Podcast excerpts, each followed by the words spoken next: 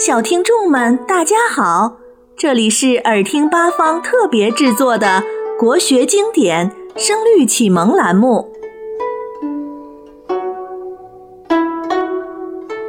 《声律启蒙》上卷一东。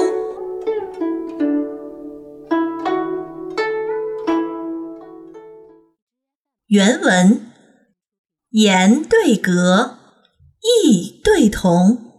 白叟对黄童，江风对海雾，木子对渔翁。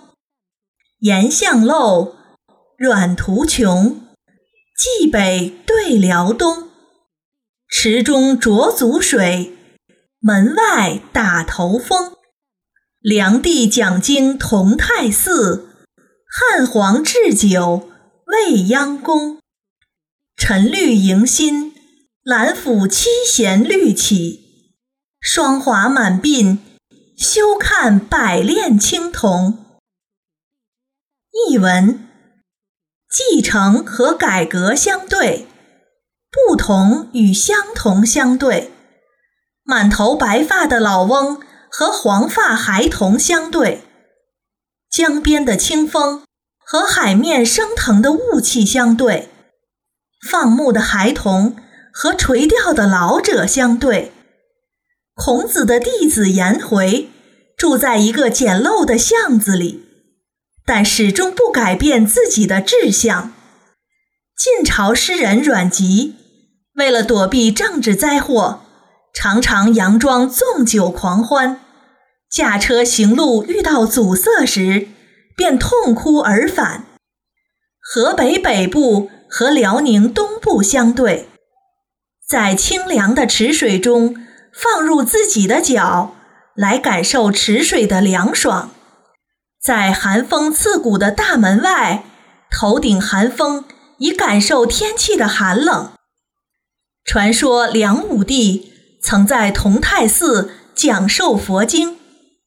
据《史记·高祖本纪》记载，刘邦统一天下之后，曾在未央宫中。举行盛大庆功宴会，世俗的杂念萦绕在脑海之中，懒得去抚弄琴弦。人上了年纪，鬓发斑白，都不愿意去照镜子了。这段话让我们懂得，历史的长河滚滚流逝，沉浮起多少情志。唯愿人生如江边的清风。润洁轻盈，如海面的浓雾，悄然融惊涛于胸。下面我为大家讲一个有趣的历史小典故，故事的名字叫《阮籍与诗》。曹魏后期政局混乱，曹芳、曹髦等皇帝既荒淫无度，又昏庸无能。司马懿父子把持朝政，废曹芳，弑曹髦，大肆诛杀异己。此时文人的命运与建安时大不相同。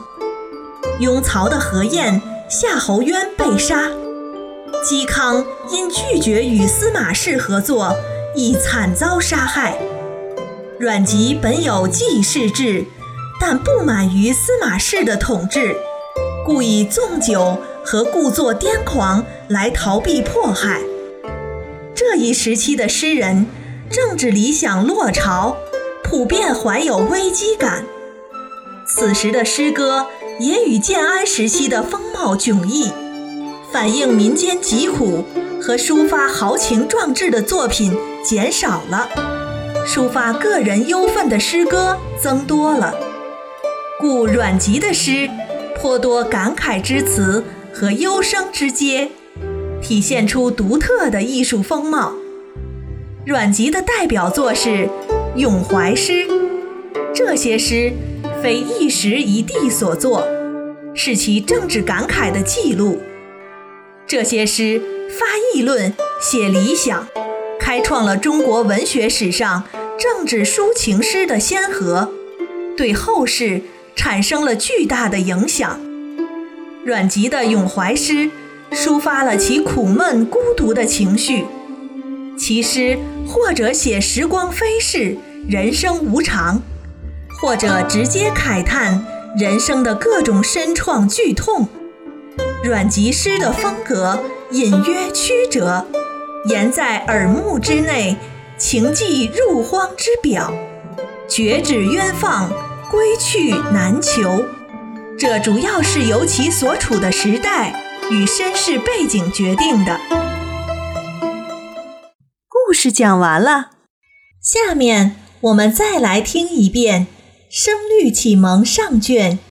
一东》原文：言对格，意对同，白叟对黄童，江风对海雾。木子对渔翁，岩巷陋，阮途穷。冀北对辽东，池中浊足水，门外打头风。梁帝讲经同泰寺，汉皇置酒未央宫。陈绿迎新，兰府七弦绿起，霜华满鬓。休看百炼青铜。小朋友们，这次的节目就播送完了。